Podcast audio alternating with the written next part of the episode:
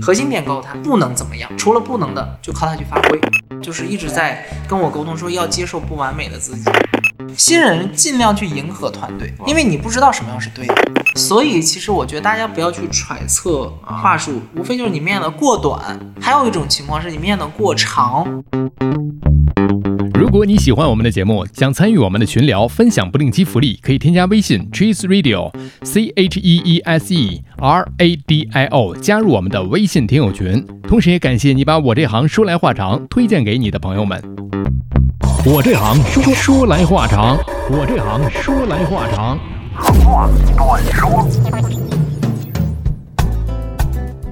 我这行说来话长，我们接着这一趴跟 HR 资深 HR 鲁鲁，有请鲁鲁。大家好，跟鲁鲁继续来聊一聊啊。这一趴我们聊找工作怎么找，怎么谈薪水，干货应该还是不少。上一趴的节目当中啊，跟鲁鲁聊了，大概都是他从业这十多年、十二三年吧。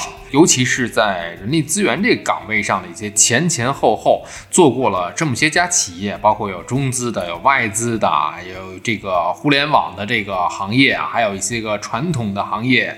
其实每一家企业自己的业务特点不一样，所以导致了这个我们用人上的这个角度也不太一样。所以鲁鲁也经历一些不一样的故事。那这一趴啊，跟鲁鲁聊一聊找工作这件事儿。就找工作这个事儿吧，我觉得还是每个人都在关心的这么一个问题啊。这件事儿，我觉得必须得聊一聊了。可以先从啊毕业生来讲，因为现在来讲，可能正在听播客我们发布的这个阶段，毕业生已经在实习的各种场合了，各种单位里实习了。所以咱们先可以从职场小白，就从毕业生慢慢慢我们往后捋啊，捋到后面可能是职场老手了，跳槽了。先从毕业生找工作。刚才其实，在第一趴时，我们已经剧透了一点，就是说你毕业的这三年，一定要找到适合自己的那条路子啊，自己要定下来。那呃，毕业生开始找工作的时候，重心应该放在哪里呢？是从专业还是从擅长？从哪入手？呃，我觉得首先要对自己有个比较清晰的认知。那现在其实也有很多的测评的工具，哎，去测一下自己的职业性格。嗯，那也会有一些老师去帮你去，就身边肯定有人做类似的工作，可以请一些前辈啊或专业的人帮你去梳理分析。嗯，那我知道现在其实 HR 衍生出很多职业来，比如简历修改师啊，嗯职业规划师啊，这些都是可以的。嗯，先要知道自己适合做什么。那这些东西可能除了自己之外，会有一些专业的工具或人是可以帮你梳理的。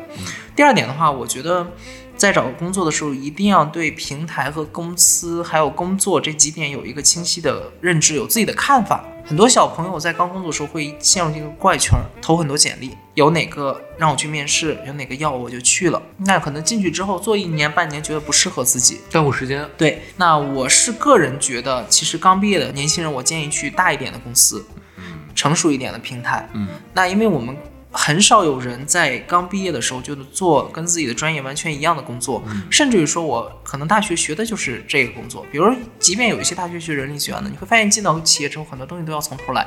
不一样。对，工作的前三年其实就是学习的一个过程，嗯，两到三年吧。那大的公司、成熟的平台才能给到你想学的东西，而不是说去挖掘你的价值。嗯，我们现在经常谈一个叫雇主价值，雇主价值。也就是说，你来了之后，不是能给除了你能给企业创造什么价值，我们也非常看重我们能给你赋予的是什么价值。啊，举个例子吧，老汤，你来到我们公司工作，嗯你在我这一个月赚两万块，你做一个主管，嗯，那我能不能在一到两年的时间之内把你培养成一个经理的级别的人才，让你出去就能赚四万块哎？这是我们非常看重的。嗯，就很多小朋友陷入的一个怪圈，是我从 A 赚八千块的工作跳到 B 赚八千块的工作，我只是换了一个环境，嗯因为我受不了这家公司了，但是我自己本身的价值是没有提升的。只解决了眼前的一个问题。因为我自己也有下属，然后我会经常跟我的下属去谈。我今天一点都不排斥我的下属找工作，我鼓励大家去看机会，但是一定要有价值的走，薪水、职位、工作的节奏是至少有一点到两点是能满足你的，然后这个是好的。所以我是建议刚毕业的学生不要一开始非常看重薪资啊，看重自己开不开心嗯啊，过得舒不舒服。新人是不要太计较得失的，啊你要先进到一个好的环境里边，跟对好的老板，然后去学习三年，我觉得最少三年吧，嗯我才能够敢说我是一个能够做好事儿的人，我还不能说我是一个好的这个职业人士。嗯，刚才有一个细节啊，我就想 Q 一下，嗯就是说跟对一个好的一个 leader，对，那这里面其实我们在进入职场之前，甚至是对于小白来讲，他很茫然的。周围有这样的例子，他跟着这个老板啊，就是他的这个 leader 啊，整天就是处理，帮他处理一些个他所完不成的一些个没有任何营养的一些个工作，比方说，哎，你帮我给。刘总打个电话，你帮我给王总送个东西，你把这个文件帮我盯一下。长此以往，他跟的都是项目的那些个边角料的这些个工作，这叫跟对人吗？还是说这是我们的必修课呀？首先每一个只，可能这个说有点残酷啊，每一个新人都会有这样的阶段都要段，经历，嗯你要去做一些很基础琐碎的工作，嗯，你要完成一些老人可能不太想做的那些这个这个没营养的没有事情的。但是呢，我所讲的跟对老板是说，可能我会使唤你去做一些基础的事儿嗯啊。那我做这件事儿是什么目的？你是要能分辨的，也可能我的老板是通过让我去做大量的工作，学做人。嗯比如说我给跟 A 沟通一件事儿，跟 B 沟通一件事儿，其实很多时候这个沟通，如果是职场的成熟人员，或者说一个职位相对高的人，可能就是几句话我就沟通完了。是，但是呢，我为什么愿意让我的下属去沟通，反复的来个几天甚至几次呢？你只有在这个反复沟通过程中，你才能够去熟悉公司的业务，嗯对吧？你才能够去学着怎么样，下次我可能今天我沟通了三轮儿，我刻下来了，下次能不能两轮儿？再下次能不能一轮儿？嗯慢慢的，你两年、三年之后，你是不是也是用几句话就可以解决这件事情了？嗯那这样的老板是一个好的。那再往下讲，怎么分辨这个过程里面老板好坏呢？我只告诉你，哎，小张，你去帮我去跟谁沟通这个事儿，但是我没有跟你说应该怎么做，或者说你今天第一轮失败了，他说他就会告诉你，那你再去吧。一个好的老板，我觉得首先去之前会告诉你，跟 A 沟通应该注意什么细节，他是个什么风格的人，他是个什么态度，他喜欢什么样事儿。那沟通完了，如果你失败了，他也会坐下来跟你去复盘，去，哎，你怎么讲的？你在讲的这个过程中有什么不对的地方、不恰当的地方，导致他不开心？那你可以再怎么讲。但是我们经常做主管的话，不会一开始就告诉我的下属，你一二三这么跟他沟通一定能成功。嗯因为这是我的风格，每个人都应该有自己的沟通风格。那我们就是第一次先让他去把一些核心点，不能让他一下就爆雷嘛。嗯核心点告诉他不能怎么样，除了不能的就靠他去发挥。嗯然后一到两次他碰壁了，我们再回过头来告诉他你哪哪哪儿做的不对，你可以怎么怎么样，有这么一些过程。我觉得这就是好的老板，他会教你做事儿，而不是让你去做事儿。你看这个节目的内容，你看就两边都可以听了。对的新人你也可以听。作为 leader 的话，作为老板，作为领导，你也听一听，告诉你，你真的是为你的下属、为你的员工，甚至是为你的这个带教的这个学生去考虑啊，怎么样去带教啊？对的，这个我曾经非常感激我有一任老板，就是我不讲在哪家公司啊，我有一个非常深刻的例子，我需要跟一个很高级别的领导去汇报，嗯那我去做一个报告 PPT，嗯其实我大概改了二十八九次，一周多的时间内，当时真的改崩溃了。然后我的老板每次都只会说，哎，几个点我觉得不 OK，但是他不会告诉我一二三四怎么做。嗯直到我改到最后最后一版，我当时就觉得真的要崩溃，但是突然他就说这个 OK 能用，非常好。但他跟我说了一句话，我觉得一直记着。他说，其实做很多事情都是一个开窍的过程，啊，是是是就是你突然就知道怎么写 PPT 了。啊，突然就知道在这家公司应该怎么去做很多报告了。前面其实都是你反复的去摸索，但是他说我不希望我告诉你怎么做，那是我的一个做事儿的风格，我写 PPT 的风格。可能他喜欢讲故事，那有的人就喜欢用数据。他说你只有找到一个适合你的点，你的风格，然后未来你所有写的就 OK 了。嗯，所以经过那个二十八九次之后，我再往后写报告给他去看，他就大概一到两次，最多不超过三次，我们两个就能达成共识了。也就是说，你有自己的风格了，无非就是你在微调那些地方。这我觉得这就是一个非常好的老板。他说我可以一开始告诉你一二三怎么做，你照着我这个改呢，他一定也能满意。嗯但是你在他那儿不会有很亮眼的表现，嗯他一看就知道哦，这是谁谁谁带出来的下属，因为有他非常浓重的风格，可能是一个成功的风格，是但是他不是你自己的风格。他说我希望你在老大老板那儿是有一个很亮眼的表现，让他记住你，是哎，且他在别人那儿是没有看过的。也就是说，这个真的是这个老板啊，就是这个领导真的是用心了，是的用心的栽培，用心的去带你啊。你看，往往以前我们一说，哎，一看你谁谁的徒弟呀、哎，就这句话一说出来，他就给你贴上了一个人家的标签。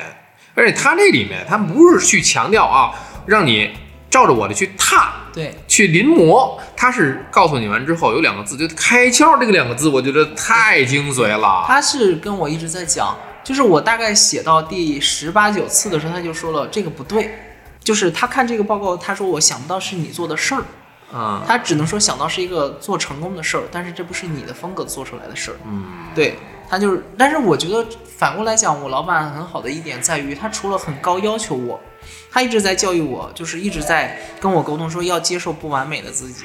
他会用很高标准去要求你，但是他不会把你逼到绝路上。嗯，很多的老板，其实很多主管，他任何一个工作，有的人会追到这个事儿前一天的深夜，甚至于早上。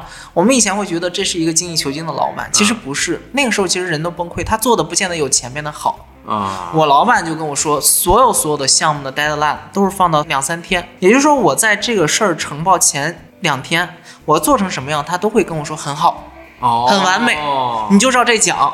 剩下一到两天是练什么呢？练怎么把这个 PPT 讲好。嗯就是有很多的职场的小白，他会花大量的时间去写方案，嗯，就不停的改，不停的改，不停的改，不停的写，但是他说不出来，他磕巴。哎是，我九点开会了，八点还在改，那你有什么时间练？是。我我觉得我老板我学到的就是，我现在对下属也是最少要留一天，别管我心里有多少意见，我都不提了，我都会跟他讲，很好，你就这么讲，让他会说出来吧这个方案，对，让他说，因为其实大差不差，改了三次之后不会有很大问题。嗯，对，而且你剩那两三天，他改不出来啥了，是的，有很多人其实，在前一天还会对推翻自己的就重写，那其实是非常不可取的。是啊，如果说你前头写的一无可取，你老板一开始就会告诉你重写。既然让你改，那肯定是可用的。嗯嗯，对，只是说在一些个细节上需要再去盯，他可能是在找一些你的这个报告的亮点，找一些你的工作的亮点，让它更突出。但是可能大的脉络肯定是对的。明白。讲到这儿的话呢，大家一是可以作为职场的小白去避坑，对我觉得大家可以看看你的老板是不是这样的老板。再一个，真的是两面听啊，作为 leader，作为职场的老师、老师傅啊，用点心，用点。所以我是觉得，刚毕业找工作，一个是要看平台，看平台，好的平台，一个是要看老板和同事，好的老嗯团队，其实很重要。你身边的人专不专业？嗯你身边的人是否是愿意去教你的？这个对新人来讲是很重要的。嗯嗯，很多人其实就把前几年耗掉了嘛。耗掉了他是用自己的聪明，用自己的专业去做事儿，嗯但是他学不到东西。还真是，真是，这也就是往往有些企业用年轻人，他的这个用年轻人的这个诉求是啊，我有点新鲜的思维，我有点新鲜的血液啊，这个九零后的想法。当时我们有的这个这职场的老人可能会觉得，哎，九零后来了，有一些新的这些不同的想法，仅此而已了。但是你没有想过，你怎么样去把这些职场的这些个技能啊传帮带下去？你传承不下去，那你这个别说部门了，有可能企业很难发展。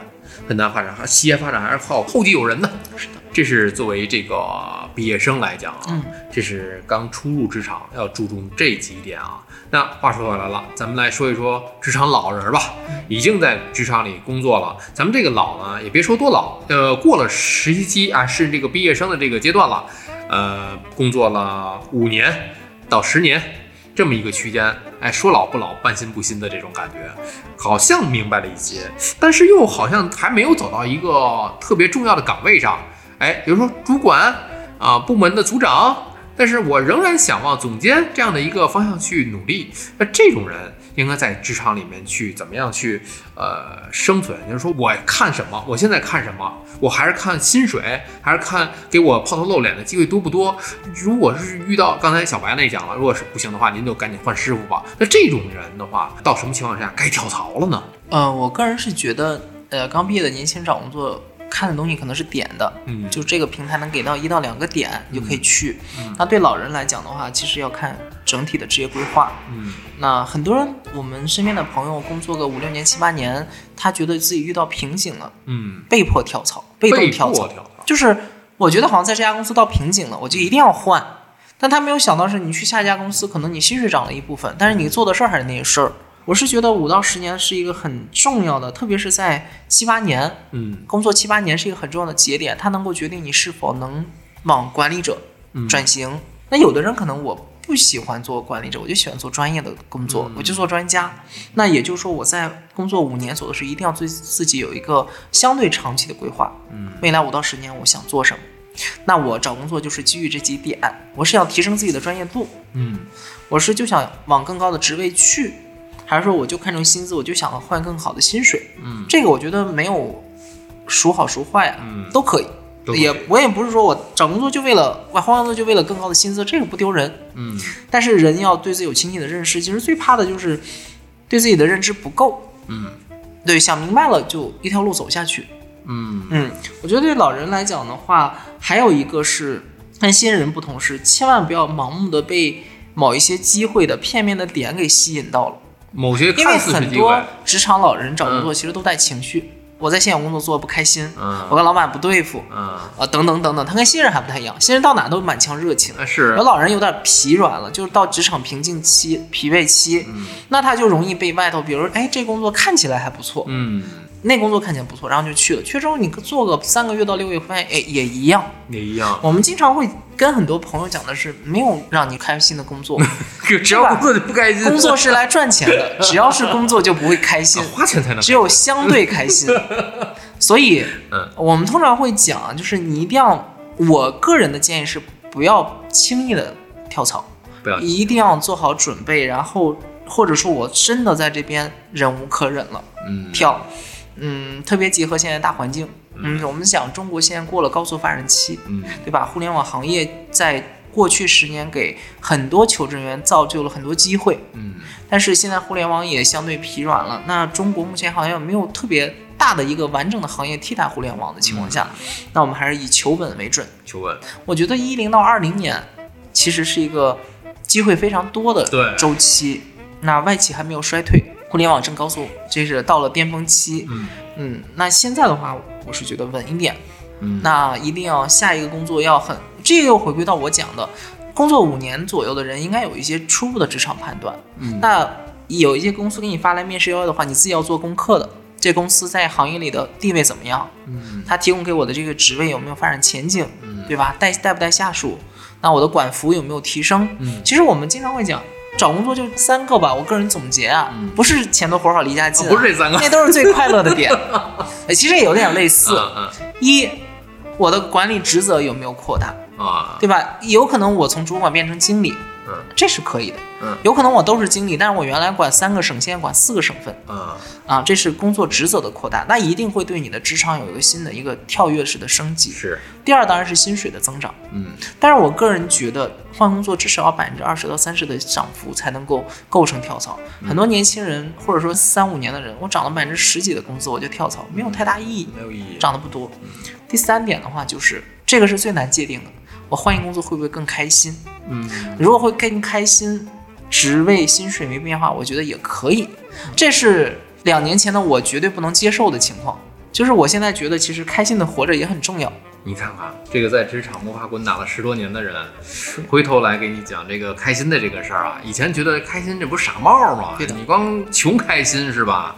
那现在有很多，因为是一有大环境，再一个是有自己的这个年龄啊、身体啊、健康等等一些个因素，你叠加起来的时候，你要大学生的话，一上来求开心不太合适啊。对的，上来没必要那么大概你到老人的话，我有一定的阅历了，我换到每家公司可能待遇都不会太差。嗯嗯那肯定在这个相对的待遇区间内，我去选一个舒服的去做嘛。嗯。嗯，我是这么想。所以这里面涉及到一个给自己要做一个职场的诊断了，有哪些情况出现的时候，我们果断要离职了。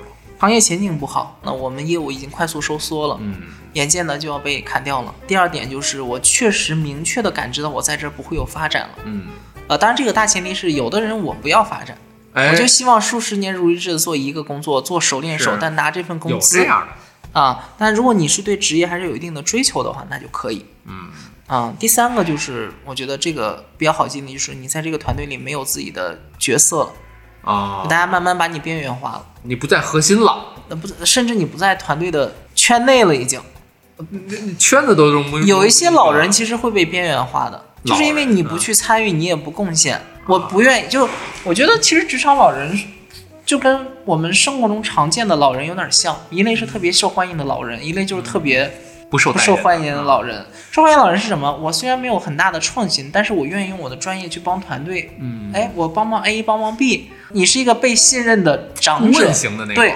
但有一些人就是你谁也别来找我，我就是干这点活儿。嗯，我下班就走人。对，那这样的人慢慢慢慢，领导也不愿意交付你一些重要的工作去做，那你就会被取代。所以就会领导一拉什么项目的话，哎，那谁你那个你们几个人来对，啊，你们两个人就别别别来了。对的，啊、是？吧？就是逐渐的觉得自己的角色就可有可无。我个人觉得，其实我们做 HR，因为有一些呃员工辞职都会来找我们，嗯我们通常会请他给我们一个月的冷静期。嗯，为什么呢？很多人辞职是有冲动的。冲动离职。对，我会建议他，你把在这家公司的不能忍受的点列下来，嗯，你观察一个月，是不是真的不能忍受？就是我们也遇到过很多挺资深的职场人士，工作个十几年，他就是跟老板吵一个架，出来我不干了。那这种情况下，其实他大概率是会后悔的。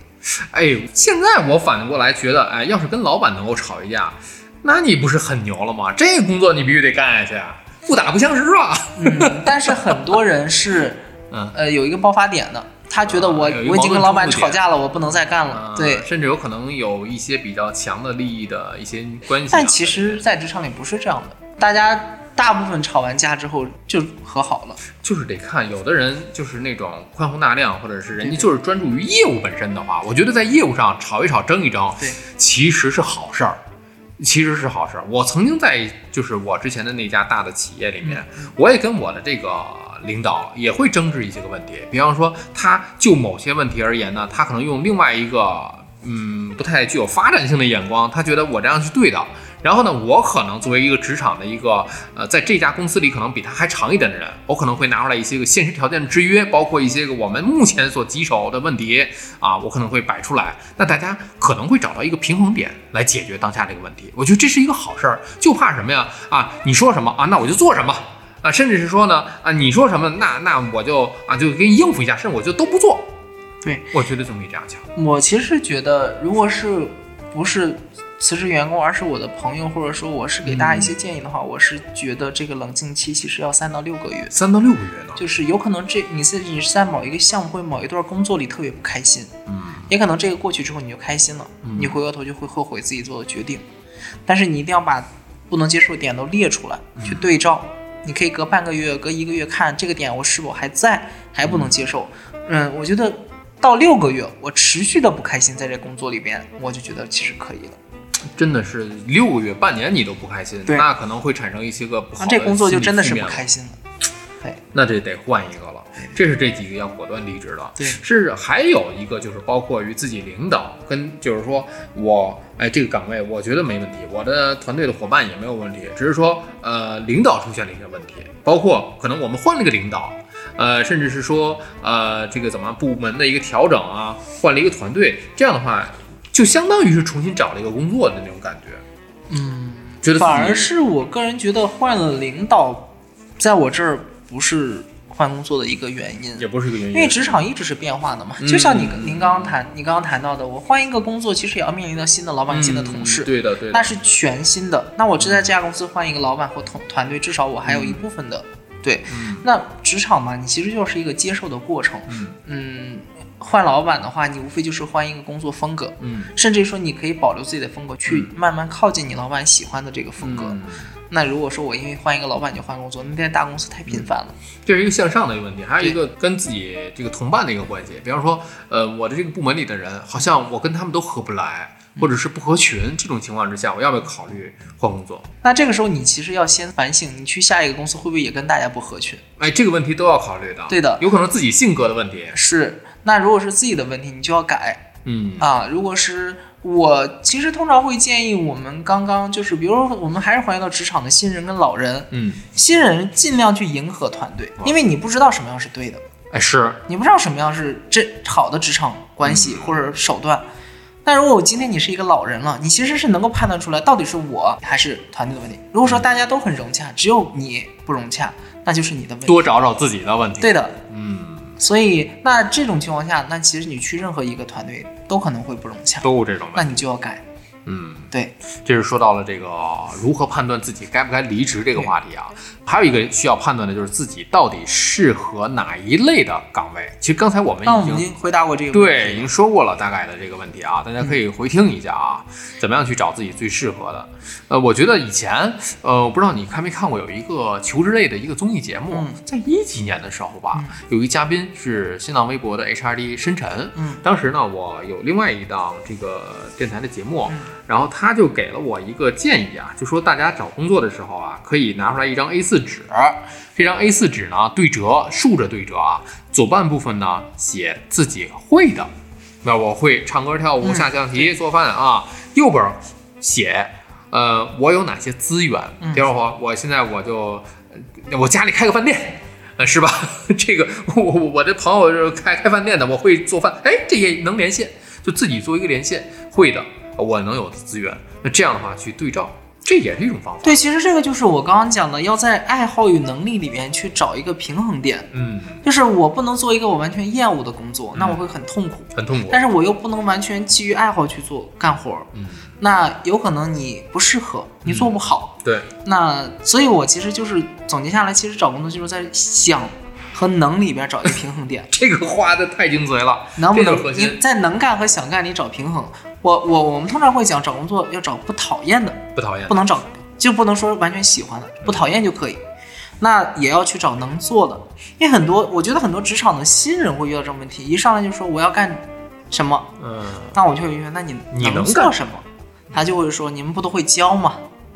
那没有一个企业有那么大的成本去教一个完全交学费吗对吧？要么有热情，要么有基础，要么有能力。是，但如果都没有，我们通常就会觉得，劝他好好想一想，嗯你要不有足够的，其实有足够热情的，我们也会。嗯但是我们会为你想，你只有足够的热情，但你没有那么好的这个能力，或者说嗯天赋吧。我们讲，当然在工作里不太能谈天赋，但真的是有天赋的每一个工作。那你只有热情，你后边会很累，你可能会花别人两倍到三倍的精力去完成别人一样的工作，那你到后期其实是不好的。我们想对候选人负责任，不是说你我招一个很热情的人来干呗。嗯，但是两年、三年、四年、五年之后，你会跟那些有一部分人拉开差距，到时候你可能就会怨恨公司。嗯，对。其实这个热情这个事儿啊，具体到就是我的经历里面，嗯我见过真的上门去敲门递简历的，对的从开始就特别的热情。嗯，其实这个可以还原到我的经历啊，老唐。我其实从小就觉得自己想做一个跟媒体有关的工作的，是吗我？很喜欢这类工作。但是后来，呃，我分享一下，嗯我刚刚谈到上一段，我谈到在这个报社实习过，嗯为什么不做了呢？一是我觉得做学不到东西，啊，二是因为我后来发现，嗯，报社的薪水不太高。而且也是一个夕阳的一个产业。是的，不太高。那我其实是一个外地来到呃这个大城市工作的人，嗯我需要有可能比较高的薪水，或者说至少一个基本的薪水保障我的生活。嗯那这个情况下，我可能就如果今天可能你。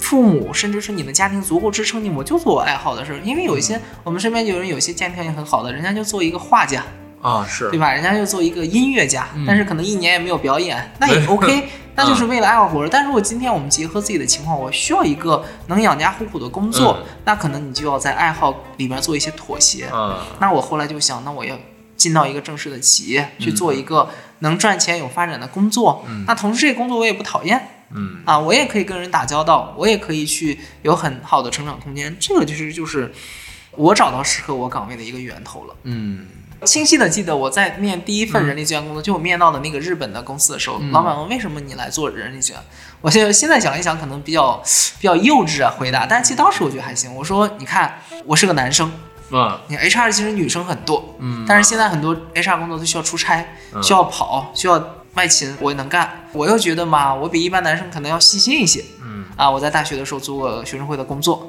所以我说，你看，我兼具了男生跟女生身上的一些优势，嗯我可以来做人力资源。当然，我们那老板说，哎，后来我对你这个印象还挺深刻的。啊这也是一个小的 tips 啊，就是很多的职场的这个面试官在面试一天可能面很多人，嗯你一定要在过程中有一到两个点是让他能记住你的。哎，你这个分享这故事，让我想起来我当年有一段故事。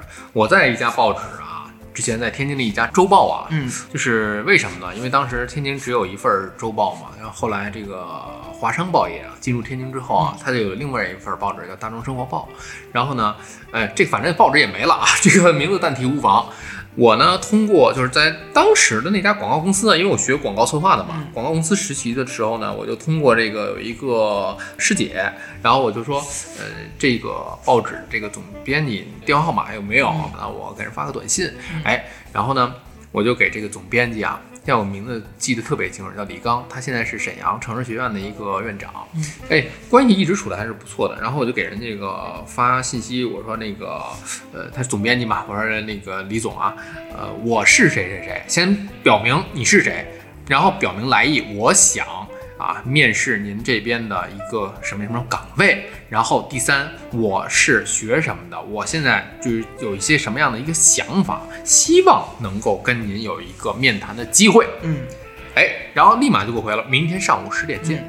然后呢，我其实是有准备的，这里面还不是太相似于上门敲门那种感觉。嗯我手里是拿了一份 PPT 的，这个 PPT 呢，就是罗列了我对于天津的一些媒体的一些个自己的总结和一些个展望。因为之前在电台实习嘛，嗯我就拿这个 PPT 啊，转天上午就去了。去那儿之后，给他讲了这个整个的过程，自己的一些理念。然后讲完之后，他问我一个问题，就是你为什么想来这儿做做媒体人？嗯我呢，当时也是，哎，你现在回想十几年前自己的这个答案都特别的幼稚哈。对，这我想改变这个世界。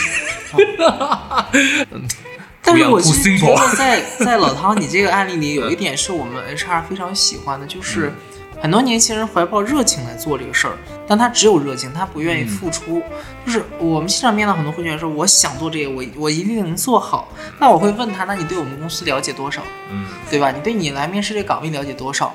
那有可能有的人对这个岗位不熟，但是我相信一些相对大的公司，你在网上都可以查到。嗯，你连我们公司哪年成立的都不知道，是有什么品牌也不知道，然后在做什么业务，就说明你根本就没有做功课。嗯那你跟我讲你有，热情对吧？这就我们其实所谓的热情是希望你认真做功课，嗯去弥补可能你在履历或者你在专业上的一些跟别人的差距。所以你这个话说的就特别的那个到这个点儿上了，因为当时这个李刚总编当时人家就说了。面试时，我讲完 PPT，他说，他就立马给楼下 HR 打了个电话，说明天上午十点，哎，你过来一下，给那个汤先生办理一下入职。对明天准备入职。他说了这么一句话，为什么录取你啊？他说，我见过太多的年轻人有想法，对，但是其中只有一部分人是有办法，然后极少一部分人有做法。对，你能把你的想法写到这个纸面上来了，你告诉我能一步两步三步，你想怎么做的时候，我觉得你是可以用的。对的。所以我是觉得，我们喜欢有热情的人还是会用，但是你一定要把想法转化成做法，哪怕你做的不是很成熟，但是我至少看到你去做，你愿意做。对，我觉得咱俩这个例子啊还是挺能够给一些个朋友一些启发，是吧？要说到这个，咱俩这故事就对哎，虽然飞了一点，但是没跑题啊，就是提供给大家更多的可能性嘛。嗯，接着往下聊的话呢，那就是说面试了啊。如果真是找到了一个适合自己的企业，嗯找到了一个适合自己的岗位，人家也给你发来一个面试邀请了，嗯你去面试了。面试的时候，作为面试官啊，我们就是面试的时候，他们说哪些话，就你们面试官面试的时候说哪些话术的时候，就代表我没戏了，我觉得通常不会有什么话术传递出来是比较没戏了，因为没为有固定话术。相对啊好一点的企业，我们都会培训面试官，就是你不能给候选人不好的体验哦。那哦，可能有一些不太好企业会直接，哎，这个你做不了，或者说这个有难度。但是我们通常会让每个候选人觉得，哎，我成了。那都会有这样觉得 这样是好的一些面试官，就觉得哦，都聊得很开心。因为我们其实，在行业内有一个不成文的规定，我们是希望每个面试官至少面足二十分钟。哦，所以这样可以传授给大家讲，如果你这岗位只面了五分钟、十、分钟以内吧，嗯，大概率是不行的。哎，那我插一句啊，呃，在前两年，某些独角兽企业，嗯，还会约到人地铁站面试，嗯聊完之后，但也成了，这是一个什么现象？呃，这是独特的，就是互联网行业过往太缺人了。你我们举个例子吧，他们招人就框得很窄。啊，举个例子啊，当然这个不是实际做法，只是举例。阿里，我限定我要京东和拼多多的，啊，做这个工作的，那其实是非常类似的一个工作职责。嗯我不用面试，你就来就行。即插即入。对，最早拼多多还没有上市的时候，他从京东和阿里招人不面试的，你只要来，我就给你涨百分之五十工资。因为那时候他要 IPO 嘛，他要上市，哎，不是 IPO，他要上市，所以他需要大量的人帮他去拓宽市场。嗯，那这是同质化很强的，但是常规的，其实我肯定要通过大量的长时间的面，反复的问一些问题，去挖掘这人合、不合适。三轮。对的，除非这个人是非常非常非常匹配我的人嗯，才可以。所以，我们通常你在一个成熟企业，你不太能在面试中去感知到合不合适。哦，怪不得呢，有很多人。我们要给所有的候选人宾至如归的感觉，都因为有很多候选人会不会也跟你吐槽？我觉得我聊得很好呀，怎么没有下文了？聊的是挺好，大家对我还挺认可的。对的，就等了一星期、两星期没有回。对，所以其实我觉得大家不要去揣测话术，无非就是你面的过短，还有一种情况是你面的过长，过长也不行你。聊两个小时的通常也不行，哦因为很多面试官或者说这个业务的老板都很忙，嗯，他花很长时间在这儿跟你聊，就容易出现两个极端：一，你非常合适，他已经现在迫不及待跟你沟通了；第二种就是他拿不准，呃反复我对。反复的去聊，甚至说很多工作我会加签面试，不断加，不断加，不断加。可能你这岗位本身是三轮面试，嗯他加到四轮、五轮，那就拿不准。嗯哦，对，出现这种反常情况，其实通常都是不太合适的。嗯，对那就是也有个别的，就像你说的，就是特别合适，正已经跟你聊，非常聊业务了。开心的可能会聊，但通常我们是觉得三十到四十分钟是一个很合理且成功概率比较高的面试的他其实也周长。忙对他也有很多事情。啊。对，还有一种情况就是面试完了之后啊，我等了一星期、两个星期，他说，呃，下周能给你信儿。嗯你看这种感觉又不像你刚才说的那种，貌似很渣是吧？让我感觉都特别好，嗯然后呢，都跟我说了，哎，差不多下礼拜我能给你个信儿。但是你等了一星期之后，告诉你各种理由，什么，哎呀，最近这个老板有点有出差啊，嗯或者是哎，我们最近这个企业正在这个什么调整架构啊，嗯呃，甚至是等等等等等一系列的这些个问题啊，给你拖了就。我觉得，呃，这个是不可避免的，有可能是真的有这种问题，是真但是大部分的情况是你没有那么合适，但是呢，哦你又是他的备选之一。啊，我要在这个过程中找到一个更合适的人，哦，明白。我就放着你。如果我在周期内找不到更合适，可能就是你了。因为每一个 HR 招人或者每个业务招人，他都有个最后的期限。嗯，我我一定要在一个季度之内招到这个人，那可能我拖到第三个月，我还是没有面到比你更好的，那我可能就给到你了。嗯，对原来是这样啊。，对，所以我是建议候选人你也要有自己的主见，嗯你可以问面试官你们多久能给信儿，嗯而不是说他说下周或下下周啊。第二种的话就是，如果到了你的周期的这个期限，你可以主动去问他。嗯有的人会觉得，哎呀，我老问人家是不是不合适，没有什么不合适的。其实我们出来面试，双方是很平等的关系。对企业挑你，你也可以挑企业，嗯对吧？第三个就是我也要给自己设定一个最后期限，嗯，对吧？我不能在一棵树上吊死。因为这个环节里面其实是一个谈判的一个过程。对的，这个谈判过程，你要说我们在求职人的这一方，是不是也要加一些技巧？你比方说，我可以是不是要反推一下他？比方说啊，他在等着一个比我更合适的人，他的可能是 deadline 是两周，我的 deadline 可能就是我想抓紧，我想倒推 push 他一下，那我就跟他说了，我这手上拿了一个 offer 啊，准备下周我要给人一个回应，你能不能在这个点位上之前给我一个答复？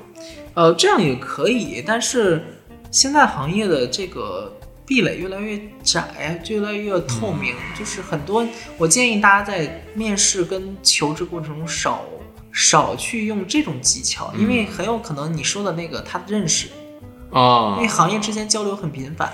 嗯，我们经常说一个谎言用另外一个谎言去圆嘛那。是是，因为如果你跟我是 HR，你跟我说我拿到一个 offer，那我就会问你拿到哪家啊？他给多少钱啊？嗯那你假设你跟我说完之后，如果我正好认识这个企业的 HR，、那其实就不好。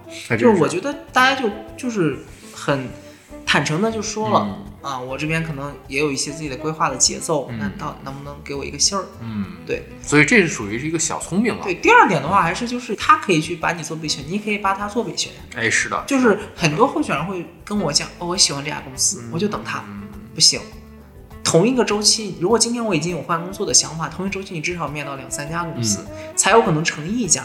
甚至我有可能面五到十家才有可能成一家。所以我是建议你多面是。啊。那还有一个，我觉得可能是要有技巧了，嗯，谈薪资啊，谈薪水，我觉得他在已经确定录用你之后，你再去争取没有太大的量了。我给大家一个技巧，就是一定要在面试的时候让面试官觉得你有非常大的优势。举个例子吧，你提前做了功课，嗯，或者说我给大家传授一个，我通常接到一个面试邀约的时候，我会问 HR，那我们现在对这岗位有什么期望啊？嗯啊，我们现在遇到什么困难了？希望这岗招进来这个人解决呀、嗯那我拿这些问题呢，我会先做一个简单的小方案，我不建议写成 PPT 啊，我就是有一个初步解决方案。嗯举个例子吧，这公司可能打电话说说招一个人，我说咱现在有什么困难？我现在招人难。啊，那我就会结合他的行业跟他现在的发展，去帮他做一个很简单的招聘的一个改进的策略。嗯高，但是我不会说我是为了你们公司做的，因为太生硬。嗯我会讲，哎，我们公司原来遇到过这样的一个问题，啊啊，，我都不是类似，就是我会不经意的讲，我们原来遇到过一个这样的问题，我是怎么怎么样解决的，哦那他就会觉得，哦，那他做过这样的事儿，正是我现在需要的，他就会对你很迫切。这是个心理上的一个战术啊。然后也要给大家一些建议是，在面试的时候不要背书一样去背自己的工作职责，嗯，一定要有一些数据。数据比如说干货啊，你招聘，你说你的招聘做得好，怎么做？怎么好？我原来是公司，我这岗位的人一年招五百个人，嗯，我来了之后用了什么什么方法，我能招到七百个、八百个，对吧？我能省多少钱？这个都是，就是一定要在面试的时候展示自己的优点。然后第二个点的话就是谈薪，嗯真的是在谈 offer 环节的谈薪，嗯，不要轻易的把自己的底线给到用人方。有的企业会问你想要多少钱，最低你要多少？很多候选人会喜欢说写一个实际的数字，比如说三十 k、二十五 k，嗯那我们就会写一个区间。嗯你既不能断了路，比如我写三十 k，他的这个岗位只能给到二十五 k，可能他就觉得哦不太能用你。那我写一个二十五到三十五，那他可以在里边反复跳，但是你一定要自己的底线就是我的二十五。就我还是还原到那个问题，如果你的跳一次槽的薪水涨幅没有到百分之二十以上的话，我觉得没有太大意义嗯，啊。对，所以拿自己的这个目前的薪资啊去乘一下，算一下啊，对的然后这是一个自己的一个一个期待的对一个区。同时，我是建议大家，就是为怎么样谈到更好的薪水呢？一定要对自己过往的薪资有个很清晰的了解的认知。我们做 HR 的可能还好，很多人其实他都不知道自己一年综合收入是多少，不是落了那个年终奖，就是落了补贴，嗯那其实都在里面了。那我是建议大家算清楚了，因为现在很多大部分人找工作，特别是工作几年之后，我都是谈一个包嘛。嗯你今天跟人家说我想月薪两万，嗯，人家给你两万五，但可能你原来的公司是一年十六个月工资、十八个月工资，但是我这家公司就十二个月工资，那相当于你没涨薪。嗯，所以我就是希望大家一定要对自己的年薪包有个认知，嗯，我就在年薪上要有增长。哎，这里还有一个公积金呢，对不对？对的公积金的那部分，单位你要是说你交一千，单位给你交一千，你可以问一，就是谈薪的时候，你一定要不是只谈月薪，你要问他们公司的薪酬结构。啊，我年终奖多少个啊？通常大家能拿到几个月啊？有没有补贴呀？嗯有没有补充保险？有没有补充的一些这个福利啊？这些其实都在里面的都。在里面对，啊，这个真的是有很多人是忽略掉了这个方面的问题就题。我们原来公司有一个专门的 PPT，是给所有的面试者讲我们的叫全面薪酬体系，补充年假，都写我们把一些补充的购房福利都会写进来。啊、举个例子吧，今天可能我你在那儿赚两万，我也是两万，嗯但是你来我们公司之后，你买房子，我一个月补贴你三千块房贷，那不就给你涨了三千块工资吗？对，所以有一些就会问清楚了，才能够做决策，这个是谈薪的 offer。哎，在最后来讲一讲，有没有遇到一些个比较？刚才咱俩分别讲了自己的故事了，对我觉得也可以比较典型。你有没有遇到一些反面典型？呃，我个人是觉得有一些候选人在面试的时候或者谈薪的过程中表现得太积极，比方说，就是有一些候选人会说让我来就行，哦，那我就会压薪水。当然，很成熟很好的公司不会啊，但是如果你的态度非常积极了，就上赶着不是买卖那种感觉。所以其实你这个东西也是要掌握好火候，欲拒还迎嘛。嗯，对，这避免不了，尤其像现在这个社会环境，有可能着急找工作的人更多一点。我就是可能目目的，你自己心里知道啊，我就想要一份工作。对，那你就要降低要求，甚至说我也遇到一些会员对自己的薪水的期望太高，他觉得我跳一次槽得涨百分之五十工资，这是不可能的。甚至说，因为我们天津跟北京离得很近嘛，很多候选人觉得我从天津跳槽去北京，我要翻番儿，嗯这个其实也是不可能的。我们可能在招人的时候会考虑到这个城市系数的成本，嗯。但是你创造的价值是一致的，嗯，是的，我没有必要给你那么高。是的，我可能会考量到这个候选人来北京工作需要额外有些成本，但是我就觉得大家不要把从低一级城市跳到上一级城市，比如我三线跳四二线，二线跳一线，变成一个鲤鲤鱼跃龙门的过程，我一下就能翻番儿了，这个不会的，只是说你到了一个更大的城市，你有你的我们讲薪水的上限提高，嗯啊，可能我在天津工作到老到死，一百万赚，但是我在北京可能十年我就能到年薪一百二百，我的上限可能是五百万，好吧，几百万是，这是不同的。你只是接触到一个更广阔的圈子，而不是说我我就这一次机会我就翻身了。嗯对，这是一个谈心的一个误区。对，是的，是的，这里面是有一个城市的一个换算系数，并不是说你指望这个换城市去翻番儿工作，这是不太可能的。所以，对于找工作、对于跳槽、对于谈薪水呢这一趴啊，露露给了我们很多的这个干货建议啊。当然了，还有一些在职场当中，你正在职场里面，怎么样去处理职场当中的一些个，比如说关系啦、交朋友啦、职场 PUA 啦，甚至是说一些个坑。我们下一趴接着回来接着聊。